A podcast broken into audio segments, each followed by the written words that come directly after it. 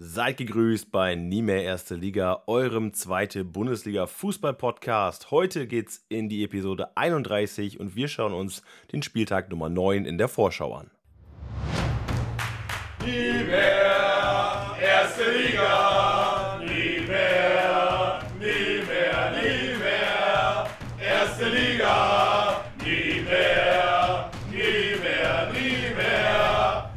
Und mit wir meine ich tatsächlich heute nur mich, den Marc, denn der Chris ist im Urlaub. Er ist an der Nordsee. Sein wohlverdienter Urlaub, Junge. Lass es dir gut gehen. Und ich glaube, jetzt meldet sich auch gerade der Gästeblock. Gute liebe Hörer von Nie mehr Erste Liga, dem attraktivsten Podcast zur zweiten Fußball-Bundesliga. Mein Name ist Chris. Ich bin gerade im Urlaub und sollte eigentlich eher Moin sagen, denn ich bin an der Nordseeküste, genieße das stürmische Wetter und ja, habe mir quasi meine eigene Länderspielpause gegönnt. Marc muss jetzt also hier alleine mal den Laden schmeißen. Ich denke, das wird er ganz gut hinbekommen und euch den perfekten Einblick auf den kommenden Spieltag der zweiten Fußball-Bundesliga liefern. Ja, ihr habt's gehört, das war der gute Chris. Schöne Grüße an den Nordsee-Chris, der heute nicht da ist, aber ich habe seine Tipps in Form von Sprachnachrichten erhalten und die werde ich jeweils hinter meine Analysen packen. Also ihr kriegt auch seine Einschätzung heute mit und fürs Tippspiel natürlich auch noch die Übersicht, wer was getippt hat. Also Chris ist nicht ganz raus, aber vornehmlich musst ihr es heute mit mir aushalten. Wir wollen uns heute auf jeden Fall den Spieltag Nummer 9 anschauen, sprich ihr gemeinsam mit mir. Damit wir uns den Spieltag Nummer 9 anschauen können, müssen wir natürlich noch einmal zurückblicken auf den Spieltag Nummer 8. Der erste FC Heidenheim hat am Freitag den SV Darmstadt mit 2 zu 1 besiegt. Jan Regensburg konnte sich mit 3 zu 2 gegen Erzgebirge Aue durchsetzen. Am Samstag verlor der KSC zu Hause mit 1 zu 3 gegen den FC St. Pauli. Der SC Paderborn 07 hat ebenfalls zu Hause mit 1 zu 2 gegen Holstein Kiel verloren. Auch zu Hause verloren hat der FC Ingolstadt, nämlich mit 1 zu 2 gegen Fortuna Düsseldorf. Und Hansa Rostock ebenfalls zu Hause verloren mit 0 zu 2 gegen den FC Schalke 04. Alle Samstagspartien mit Heimniederlagen. Habe ich so auch selten gesehen. Okay. Sonntag ging es weiter. Der Hamburger SV mit einem 2 zu 2 gegen den ersten FC Nürnberg.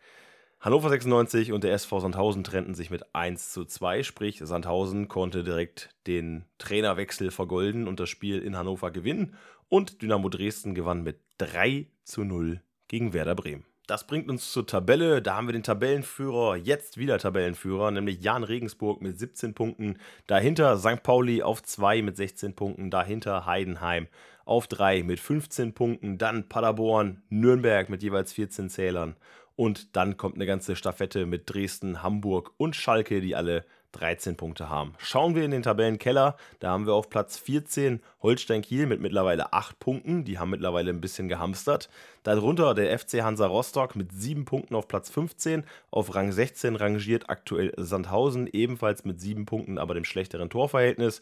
Der FC Ingolstadt ist auf Rang 17 mit 4 Punkten und auf Rang 18 weiterhin Erzgebirge Aue mit nur 3 Zählern. Und damit wir den Spieltag wirklich hinter uns lassen können, schauen wir uns noch die Elf des Tages an. Im Kasten finden wir Torwart Thomas Däne wieder, der den gesperrten Gelios bei Holstein Kiel ersetzt hat und eine gute Figur gemacht hat. Die Innenverteidigung besteht aus Immanuel Höhn vom SV Sandhausen, Oliver Hüsing vom FC Heidenheim und Khaled Narei von Fortuna Düsseldorf. Und da gibt es eine Flügelzange, bestehend aus zwei Schalker-Spielern, nämlich aus Auejan und Aydin. Im Zentrum sehen wir Linus Tempelmann von Nürnberg und Daferner von Dresden. Und dann haben wir eine Dreier-Sturmfront bestehend aus Simon Terodde zum vierten Mal nominiert, damit jetzt Spitzenreiter in den Berufungen. Glatzel vorne drin vom HSV und Guido Burgstaller, der ebenfalls zum dritten Mal in der Elf des Tages auftaucht. Kommen wir zum ersten Spiel am Freitagabend, nämlich dem SV Werder Bremen gegen den ersten FC Heidenheim. Und das Duell könnte sicherlich ein heißes werden, denn diese beiden Vereine sind in einem Ligabetrieb noch nie aufeinander getroffen, dafür aber zweimal im DFB-Pokal und zweimal in der Bundesliga-Relegation. Wir erinnern uns alle, Werder Bremen hat damals im ersten FC Heidenheim mehr oder weniger den Sprung in die Bundesliga verwehrt und ist dann jetzt letztlich doch in der zweiten Liga gelandet. Und das wird auf jeden Fall eine Sache sein, bei der auch Trainer Frank Schmidt, glaube ich, für Heidenheim auf jeden Fall nochmal eine bisschen extra Motivation mitbringt und nochmal dieses bisschen Feuer, glaube ich, mitnimmt ins und ans Weserstadion. Im Pokal konnte einmal Bremen gewinnen und einmal Heidenheim und Die Spielpaarungen in der Bundesliga-Relegation waren ja zweimal unentschieden, 0-0 in Bremen und dann ein 2-2 in Heidenheim. Deshalb Bremen in der Liga geblieben wegen diesem Auswärtstreffer. Also da, wie gesagt, ich bin mir ziemlich sicher, dass da in Heidenheim noch einige Akteure dabei sind, allen voran Frank Schmidt, die auf jeden Fall brennen werden für dieses Spiel. Und brennen wird auch Werder Bremen müssen für dieses Spiel, denn sie haben zuletzt jetzt gegen Dresden verloren und gegen Hamburg verloren. Davor hat man Ingolstadt noch geschlagen, was auch ein bisschen standesgemäß irgendwie so ein bisschen stattgefunden hat, würde ich sagen. Aber Heidenheim auf der anderen Seite im Aufwind haben gegen Darmstadt, Sandhausen und Dresden zuletzt gewonnen, also dreimal in Folge. Wird auf jeden Fall eine sehr spannende Partie. Ich bin da wirklich äh, heiß drauf auf dieses Match, weil es für mich eigentlich auch zwei Vereine sind, die dann schon so ein bisschen oben irgendwo mitspielen werden. Man weiß dann nicht genau, ob es wirklich diese letzten Plätze sind, ähm, um, um die Bundesliga Aufsteiger oder, oder um Bundesliga-Aufsteiger zu werden, sage ich mal. Aber trotzdem beide Teams von der Qualität her auf jeden Fall sehr gut und auch gut aufgestellt, um halt ein schönes Spiel abliefern zu können. Ich bin mir sicher, dass wir hier ein schönes, offensives, rassiges Spiel sehen werden. Und mein Tipp für diese Partie würde einfach mal sagen, dass wir hier ein spannendes 2-2 erleben. Bremen kommt aus einer schweren Niederlage gegen Dresden zurück. Heidenheim hat sich so im Hintergrund ein bisschen nach oben gefuchst, jetzt auf den dritten Tabellenplatz. Ich glaube, es wird schwer für die Bremer, auch wenn es zu Hause ist. Denke aber, sie werden das Ding mit zwei, das wird 2-2 ausgehen. Am Freitag erwartet uns noch ein weiteres Match, das ist der FC Erzgebirge Aue gegen den Hamburger SV. Und hier könnten die Vorzeichen natürlich nicht unbedingt schlechter sein für die Pfeilchen aus dem Erzgebirge. Die Pfeilchen zuletzt mit diesem 3 zu 2 jetzt in Regensburg verloren. Man hat in der letzten Minute ja, den K.O.-Schlag bekommen, obwohl man sich zwischenzeitlich von einem 2-0 rangekämpft hatte auf ein 2-2 unter Interimstrainer Hensel und dann halt in der 90. Minute von Albers doch das 3-2 gekriegt. Und das ist interessant, ob die Mannschaft damit umgehen kann, ob sie das so ein bisschen als Motivation umwandeln kann und zu sagen, ey, wir waren dran, wir können noch mal kommen, da kommt noch was von uns oder ob sowas wirklich, äh, ja, einfach psychisch auch ein kleiner Nackenschlag ist, dass das nochmal mehr sitzt und man das nochmal mehr als Rucksack irgendwie reinnimmt in so eine Partie gegen den Hamburger SV. Hier wird natürlich die Devise vom Erzgebirge einfach sein, glaube ich. Ich denke, man wird hier noch einfach so ein bisschen Spilewski-Style sehen, denn man wird hier wohl gegen Hamburg viel mauern müssen. Hamburg kommt mit einer guten Streak daher, haben unentschieden gespielt gegen Nürnberg, das 2 zu 2 davor Bremen und Sandhausen geschlagen. Also Hamburg auf jeden Fall in einer guten Verfassung aktuell und äh, das Team von Tim Walter spielt sich momentan so ein bisschen ein, man groovt sich so ein bisschen rein. Gegen Nürnberg auch wirklich eine Top-Partie gesehen von beiden Mannschaften und hier muss ich wieder sagen, Erzgebirge Aue, es tut mir echt leid, aber ich sehe hier keine Chance, wie ihr gegen den HSV bestehen wollt. Es gibt natürlich immer wieder so Überraschungsspiele, wo dann halt der vermeintliche Underdog gerade jetzt zu einem Zeitpunkt gegen den HSV dann plötzlich punktet. Vielleicht unterschätzt der HSV auch das Erzgebirge, dass man sagt, ach komm, die sind ja sowieso schon äh, fast unten, fast unten durch vielleicht sogar. Und äh, Hamburg stolpert dann vielleicht mit ein bisschen Hochmut, aber ich glaube es einfach nicht. Unter Tim Walter sehe ich das momentan noch nicht. Und äh, deswegen gehe ich hier davon aus, dass Aue zwar Gegenwehr leistet, dass die auch treffen werden, aber trotzdem mit 1 zu 3 gegen den HSV verlieren. Erzgebirge Aue hat zwar den Trainer gewechselt, aber damit kam der Erfolg nicht. 3-2 wurde gegen Regensburg verloren. Der HSV nur mit dem Unentschieden 2-2 gegen Nürnberg. Auch nicht genug nach dem starken Nordderby. Ich vermute aber trotzdem, dass der HSV hier gewinnen wird und schätze auf ein 0 2. Weiter geht es am Samstag mit Holstein Kiel gegen den FC Hansa Rostock. Das Spiel war bis jetzt ein reines Drittligaduell, findet also so in dieser Form zum ersten Mal in der zweiten Bundesliga statt. Und auch hier so ein bisschen verdrehte Anzeichen. Kiel aktuell so ein bisschen auf dem aufsteigenden Ast. Die Störche schweben nach oben. Und die Kogge von Hansa, die wankt so ein bisschen, weil einfach die Spiele zuletzt natürlich auch hart waren. Gegen Schalke, gegen Nürnberg zuletzt verloren. Holstein Kiel im Gegensatz jetzt gegen Paderborn überraschenderweise für mich in Paderborn mit 2 zu 1 gewonnen. Rostock, das Spiel gegen Schalke war natürlich eine miese Nummer für Hansa. Also da hat Simon Torrodde mal wieder gezeigt, was er einfach kann und was er einfach ist, nämlich Mr. Zweite Liga. Wir reden jetzt hier nicht über Schalke, aber Hansa hat eigentlich die erste Halbzeit komplett, wirklich komplett im Griff gehabt. Dann fällt dir kurz vor der Pause dieser Ball rein, dann fällt dir kurz nach der Pause dieser Ball rein und dann ist das Spiel gelaufen, was du eigentlich gegen den Absteiger aus der Bundesliga echt gut gemacht hast und gut im Griff hattest. Bitter für Hansa auf jeden Fall, diese Niederlage gegen Schalke. Da hat man auf jeden Fall aber auch gesehen, dass man vielleicht mit den guten Top-Namen so ein bisschen mithalten kann. Und das bringt mich wiederum zum Spiel jetzt gegen Kiel. Kiel überraschenderweise für mich gewonnen, in Paderborn, habe ich ja eben schon mal gesagt. sehr spannend für mich, das Game einfach. Es wird sich sehr interessant gestalten, das anzuschauen. Und ähm, da bin ich auch wirklich gespannt drauf, weil einfach mit Hansa auch ein Spielteam da ist, was halt einfach auch gut mitspielen kann, was gerne Fußball spielt, was sich nicht nur hinten reinstellt, was nicht nur mauert. Und das wird auf jeden Fall dann auch wieder eine schöne Partie anzugucken, nehme ich an, am Samstag Holstein Kiel gegen Hansa Rostock. Ich würde hier auch tatsächlich auf ein torreiches 2 zu 2 tippen. Hansa Rostock kommt aus einer Niederlage gegen den S04 ähm, ja, nicht so gut gelaufen, aber ich sag mal, da kann, kann man schon verlieren. Während die Kieler ganz, ganz wichtige Punkte geholt haben, und zwar bei eben dem SC Paderborn. Der Trainerwechsel scheint vielleicht hier doch zu funktionieren. War Ole Werner vielleicht wirklich am Ende? Ähm, schwer zu sagen. Das Nordderby jetzt hier äh, spannend. Ich glaube, dass aber für Kiel der Erfolgswelle jetzt ein bisschen weitergeht und es 2 zu 0 für die Kieler ausgeht. Das nächste Duell am Samstag ist Fortuna Düsseldorf gegen den SC Paderborn 07 und das ist eigentlich ein witziges Ding, denn beide Mannschaften haben am letzten Spieltag einen Platzverweis kassiert und das waren noch die einzigen Platzverweise, die es am letzten Spieltag gegeben hat. Es gab eine rote Karte für Torwart Kastenmeier von Düsseldorf, weil er laut dem Schiedsrichter rausgekommen ist, den Ball mit der Hand gespielt hat. War so ein bisschen diskutabel, die Szene. Kommt quasi raus, ist so 30 Meter vom Tor, spielt den Ball so ein bisschen mit der Hand, weil er in seinen eigenen Mann reinläuft und damit quasi eine klare Torchance verhindert haben soll. Kriegt rot ärgerlich für Düsseldorf. Dafür wird dann Wolf ins Tor kommen. Und bei Paderborn gab es eine gelb-rote Karte, nämlich für Jamilo Collins. Der hat gelb gesehen und hat zehn Minuten später einfach mal mit einer Schwalbe versucht, einen Elfmeter zu schinden, wenn man schon gelb hat. Und ist damit mit gelb-rot runtergeflogen. Interessante Fun Facts hier am Rande dieser Partie. Paderborn ist durch die Niederlage gegen Holstein Kiel zu Hause auch nur noch am Rande dieses ja, Top-Trios, sage ich mal. Regensburg, Pauli, Heidenheim vor Paderborn, die aktuell auf Rang 4 stehen. Bei Düsseldorf brauchen wir gar nicht drüber zu reden. Die rangieren momentan auf Rang 10. Das ist, glaube ich, ziemlich enttäuschend, auch wenn es nur vier Punkte vom Rang 10 bis hoch sind auf den dritten, sprich auf den Relegationsplatz. Düsseldorf aktuell so ein bisschen besser in Form. Die haben gegen Ingolstadt jetzt mit 2-1 gewonnen äh, trotz dieser roten Karte. Aber gut, die kam auch erst spät in, in der Partie. Das Tor, das 2 zu 1 für Ingolstadt, kam dann auch spät durch den Elfmeter. Ähm, unentschieden gespielt gegen Ringsburg, das war sicherlich in Ordnung. Davor gegen Aue gewonnen. Auch die Form von Düsseldorf, würde ich sagen, ist verbessert. Da geht es in die richtige Richtung. Ähm, bei Paderborn, wie gesagt, die Niederlage jetzt gegen Kiel hat so ein paar Fragezeichen aufgeschmissen. Davor gegen Aue gewonnen und gegen Schalke verloren. Ja, hm, immer mal wieder durchwachsen. Aber Paderborn, da kommen wir jetzt wieder zurück auf den Running Gag quasi in unserem Podcast, wird natürlich wahrscheinlich wieder in Düsseldorf mit diesen grauen Trikots spielen, mit diesen roten Nummern. Wobei ich nicht weiß, wenn Düsseldorf in Rot spielt, ob das dann erlaubt ist, wegen der Farbgleichheit oder Ähnlichkeit. Wird spannend sein zu sehen. Auf jeden Fall von der Qualität der Spieler, von der individuellen Qualität auf jeden Fall eine schöne Partie, auch was für ansehnlichen Fußball sorgen kann. Ich glaube aber hier, dass tatsächlich Düsseldorf jetzt mal in der Lage sein wird, Paderborn zu besiegen. Und ich glaube, dass Düsseldorf hier einen 2 zu 0 Heimerfolg einfährt und dann sich mal ein bisschen verbessert in der Tabelle, nämlich dann mit dem SC Paderborn gleichzieht. Und das ist meine Prognose für dieses Spiel.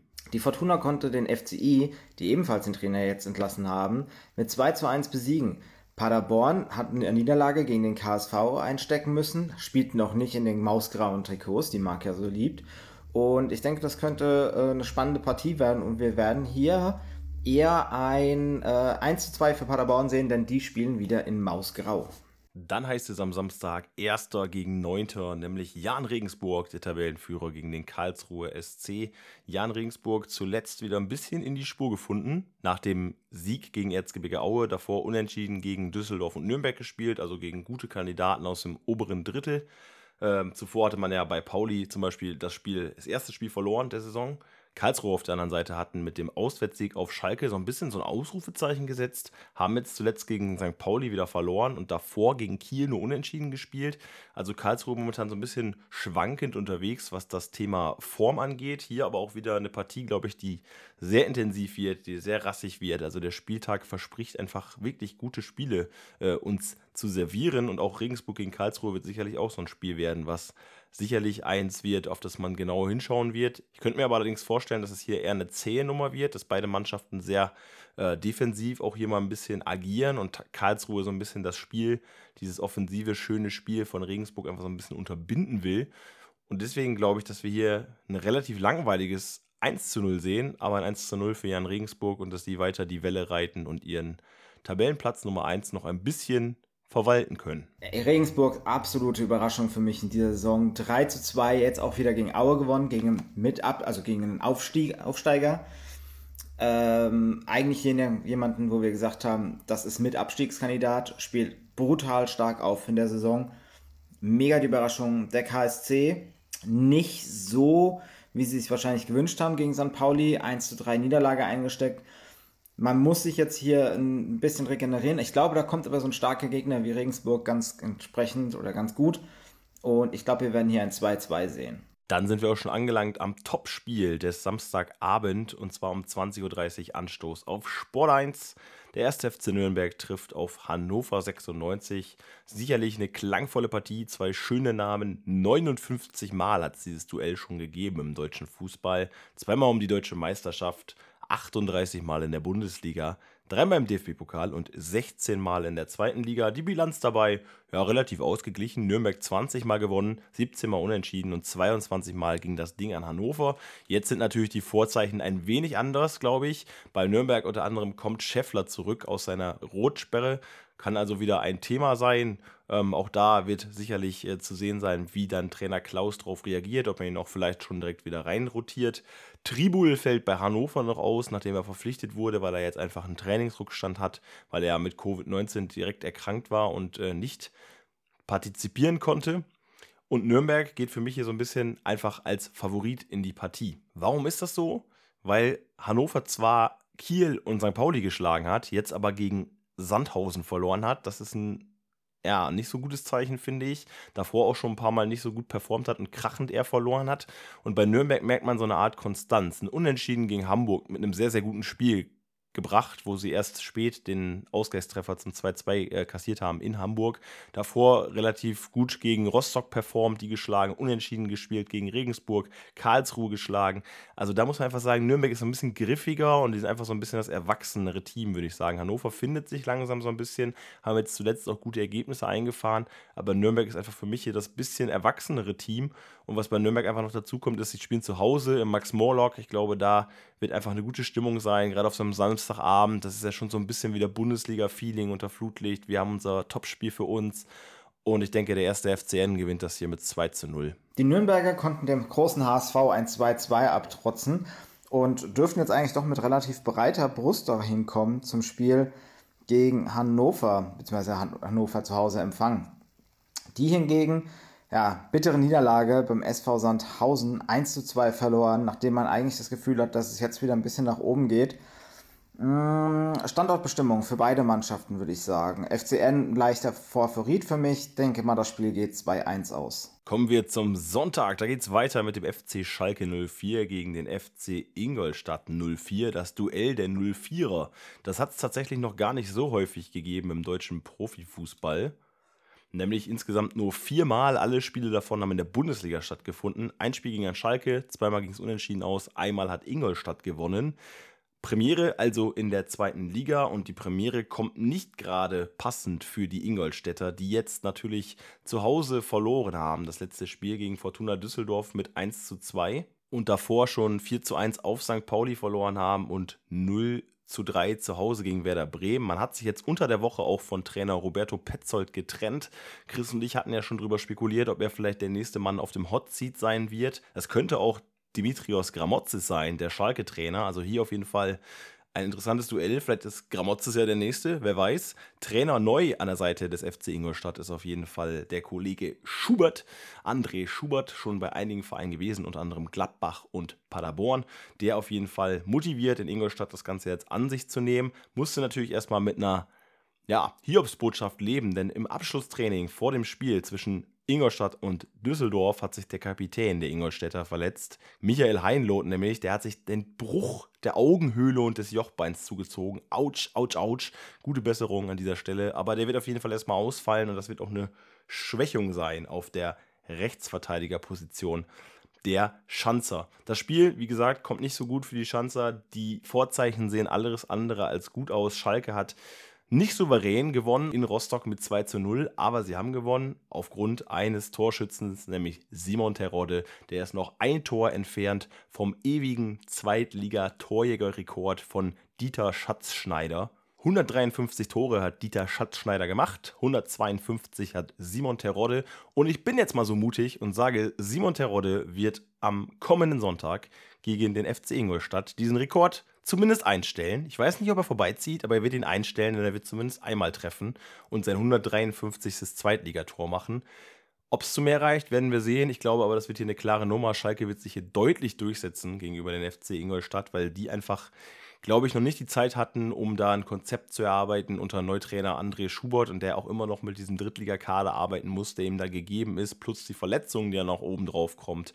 Und ich schätze, dass Schalke Ingolstadt hier souverän im Duell der 04er mit 4 zu 0 besiegt. Wir hatten es bei Ingolstadt ja schon so ein bisschen angesprochen, dass Petzold auf dem heißen Stuhl sitzt. Jetzt ist er weg nach der Niederlage gegen Fortuna Düsseldorf. Und ja, für den FCI geht es jetzt aber richtig hart weiter, denn mit Schalke 04 kommt eine Mannschaft, die sich langsam zu finden scheint in der zweiten Liga. 2 zu 0 gegen Hansa Rostock gewonnen. Bei der aber Gramozis auch nicht super sattelfest ist. Ähm, wird dennoch, denke ich, ein Sieg für Schalke sein. Auch ein ziemlich eindeutiger mit 3 zu 1. Zwei Spiele verbleiben noch am Sonntag und das eine ist der FC St. Pauli gegen Dynamo Dresden, Zweiter gegen Sechster. Also das ist ein richtiges Kracherspiel aktuell, was die zweite Liga zu bieten hat. St. Pauli, die haben uns so ein bisschen ja, Lügen gestraft, denn die haben sich jetzt ihrem Windows-Version-Verhalten abgelegt. Nachdem sie Ingolstadt letzte Woche mit 4-1 souverän geschlagen haben, haben sie jetzt in Karlsruhe mit 3 zu 1 gewinnen können und haben sich damit zweimal in Folge einen Sieg gegönnt und haben nicht Rot-Grün, Rot-Grün gewechselt. Und Dynamo Dresden, die haben einfach mal den SV Werder Bremen mit 3 zu 0 am letzten Spieltag zu Hause abgefertigt. Also das ist wirklich eine Partie, da solltet ihr darauf hingucken. Wer Fußball mag, wer Zweitliga-Fußball mag, der sollte sich, glaube ich, Pauli gegen Dresden gönnen. Auch was die Fanszenen der beiden Lager angeht, glaube ich, eine heiße Nummer. Nicht nur auf dem Platz, sondern sicherlich auch auf den Rängen. Bei Dresden ist es natürlich so, dass man auf Vlachodimos verzichten muss. Der hat sich einen Kreuzbandriss zugezogen gehabt bei der Partie in Darmstadt. Also das ist natürlich äh, für Dresden auch ein herber Verlust, nachdem ja auch schon Borello und Knipping bei denen längerfristig ausfallen. Für Dresden sicherlich eine Sache, an denen sie ein bisschen zu knabbern haben, aber trotzdem der Aufsteiger unter Trainer Schmidt, ich glaube, momentan können sie das ganz gut kompensieren. Die sind einfach in einer überragenden Form und äh, treffen jetzt natürlich mit äh, St. Pauli auf einen sehr, sehr guten Gegner, auf einen waschechten Zweitligisten, wie man so schön sagt. Die haben zwar auch mit Finn Ole Becker zum Beispiel jemanden, der noch ausfällt, aber St. Pauli aktuell auch in einem Status, wo man sagen muss, Satan, also die Niederlage gegen Hannover, die hat schon Fragen aufgeworfen. Davor der Sieg gegen Regensburg war schon wieder gut und dann halt die Siege gegen Ingolstadt und Karlsruhe, die ich jetzt gerade schon mal angesprochen habe. Pauli momentan reitet auf einer Welle, also nicht umsonst da oben in der Tabelle auf Rang 2 und das wird hier ein rassiges Derby. Also, das wird, also rassiges Derby, was heißt Derby? Aber es wird hier ein rassiges Spiel werden. Und äh, es wird Feuer drin sein. Ich glaube, es wird sicherlich einen Platzverweis geben. Also, da erwarte ich echt ein fußballerisches und akustisches und drumherum einfach fußballerisch geiles Spiel. Also, das ist wirklich Fußball in der zweiten Liga, den man sehen will. Und ich glaube, dieses Spiel wird knapp mit einer sehr enge Nummer. Aber St. Pauli, glaube ich, wird es für sich entscheiden können. Und die Elf von Trainer Schulz wird sich hier mit 2-1 gegen Dynamo durchsetzen. Den Charakter eines wahren Spitzenspiels, finde ich, hat eigentlich genau die Partie. San Pauli hat sich auf den zweiten Platz festgesetzt, 3 zu 1 gegen den KSC gewonnen, eine Mannschaft, die wir im erweiterten Aufstiegsrennen gesehen haben. Und Dynamo Dresden ist ein unfassbar starker Aufsteiger diese Saison. Äh, auf dem sechsten Platz momentan die Dresdner unglaublich gut, 3 zu 0 gegen Werder Bremen gewonnen klasse Vorstellung. Ich glaube, uns erwartet ein richtig spitzen Spiel, richtig hitzige Partie, rassige Partie und am Ende mit einem glücklichen Sieg für St. Pauli 3-2.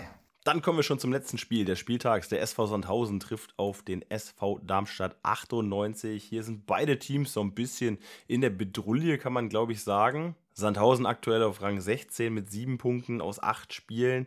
Darmstadt aktuell auf Rang 12 mit 10 Punkten aus 8 Spielen. Das sieht schon ein bisschen besser aus. Darmstadt war ja auch zuletzt eigentlich wirklich gut äh, durch die Liga gewurstelt. Und Sandhausen, die haben sich mit dem Trainerwechsel von Alois Schwarz, mit dem Sieg bei Hannover 96 am vergangenen Wochenende mit dem 2 zu 1 schon auf jeden Fall mal belohnt. Die haben sich jetzt mal so ein bisschen Freiluft da verschafft im Tabellenkeller. Also man hat zumindest diesen Effekt jetzt gespürt, dass wenn Kulowitz und Kleppinger weg sind, mit Alois Schwarz, der ja schon so ein bisschen Erfahrung hat, auch mit Karlsruhe, mit Nürnberg, der halt auch die zweite Liga sehr gut kennt, der vielleicht auch weiß, wie er die Profis ein bisschen besser anpacken muss und kann, damit haben sie gut gescored. Also hätte ich nicht erwartet, dass sie in Hannover gewinnen, nachdem Hannover ja eigentlich relativ gut performt hatte zuletzt. Und Sandhausen hat sich so einen kleinen Befreiungsschlag gegönnt. Ob man das jetzt gegen den SV Darmstadt 98 hier wieder fortsetzen kann, das wage ich momentan noch zu bezweifeln. Darmstadt muss aktuell zwar noch auf Schnellhardt verzichten, weil er wegen seiner Rotsperre noch ausfällt, aber Darmstadt hat jetzt knapp verloren gegen den ersten FC Heidenheim am vergangenen Wochenende mit 2 zu 1, auch erst spät das Tor kassiert zum 2 zu 1. Davor haben sie, ja, Dresden mit 1-0, okay, besiegt. In Rostock 2-1 verloren. Davor aber 4-0 gegen Hannover gewonnen, die jetzt wiederum gegen Sandhausen verloren haben. Also da ergibt sich dann immer so ein Puzzle, wo man denkt, okay, wer ist besser, wer schlägt wen. Ich glaube, es wird hier eine enge Partie. Ähm, Sandhausen hat das Heimspiel auf ihrer Seite. Das spricht vielleicht ein bisschen für die Sandhäuser hier an dieser Stelle. Darmstadt, mh, hm, der Trend momentan mit Darmstadt nicht so gut, würde ich sagen. Also ich würde Darmstadt schon ein bisschen Prozentpunkte abziehen, weil sie einfach momentan nicht in dieser Form sind, wo diese Kantersiege gefahren haben mit dem 4-0 gegen Hannover oder dem 6-1 gegen Ingolstadt. Und Sandhausen, ich glaube, in diesem Heimspiel mit der Heimpremiere jetzt mit Alois Schwarz als Trainer, da wollen sie nochmal so ein bisschen Schwung mitnehmen und ich glaube auch, das können sie hier machen. Ich gehe davon aus, dass wir hier ein umkämpftes 1 zu 1 sehen werden und Sandhausen einen Punkt gegen den Abstiegskampf sammelt und Darmstadt ja solide weiter im Mittelfeld erstmal bleibt und das für beide dann mit einem 1 zu 1, mit einem Punktgewinn oder einem zwei Punkte Verlust, je nachdem, wie man es einordnet, entschieden wird und damit der Spieltag auch besiegelt wird. Sandhausen kommt mit breiter Brust daher. Der zweite Saisonsieg war super wichtig nach dem Trainerwechsel. Ähm, Hannover 96 hat es den äh, Badern aber auch ziemlich leicht gemacht. Und auf der anderen Seite ist Darmstadt, die jetzt nach der 2-1-Niederlage gegen Heidenheim auch sagen müssen, okay, wo finden wir uns eigentlich in dieser Saison wieder? Man ist gerade aktuell so ein bisschen im Niemalsland der, der Tabelle, so auf dem 12. Platz. Hat natürlich noch wenig Aussagekraft, weil die Distanz nach oben ziemlich kurz noch ist oder klein. Ich glaube, es wird eine spannende Partie und Darmstadt wird sich hier durchsetzen mit 1 zu 2. Damit haben wir den Spieltag im Kasten. Ich würde sagen, an dieser Stelle bedanke ich mich auf jeden Fall herzlich erstmal für Chris, für deine Zeit, dass du dir trotzdem die Zeit genommen hast, um deine Einschätzung hier per Sprachnachricht immerhin einzuschicken. Und ich habe sie dann schön nach meinen Analysen einmal drangehangen, konnte man dann ganz gut vergleichen, glaube ich.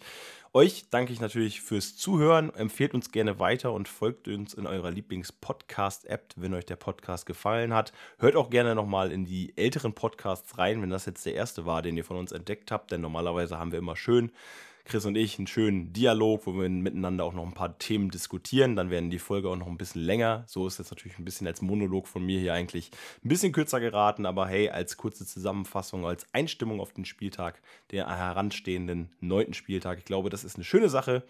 Ich wünsche euch ein schönes Wochenende, wünsche euch schöne, viele Fußballspiele. Macht's gut, bleibt gesund, bis zum nächsten Mal und tschüss.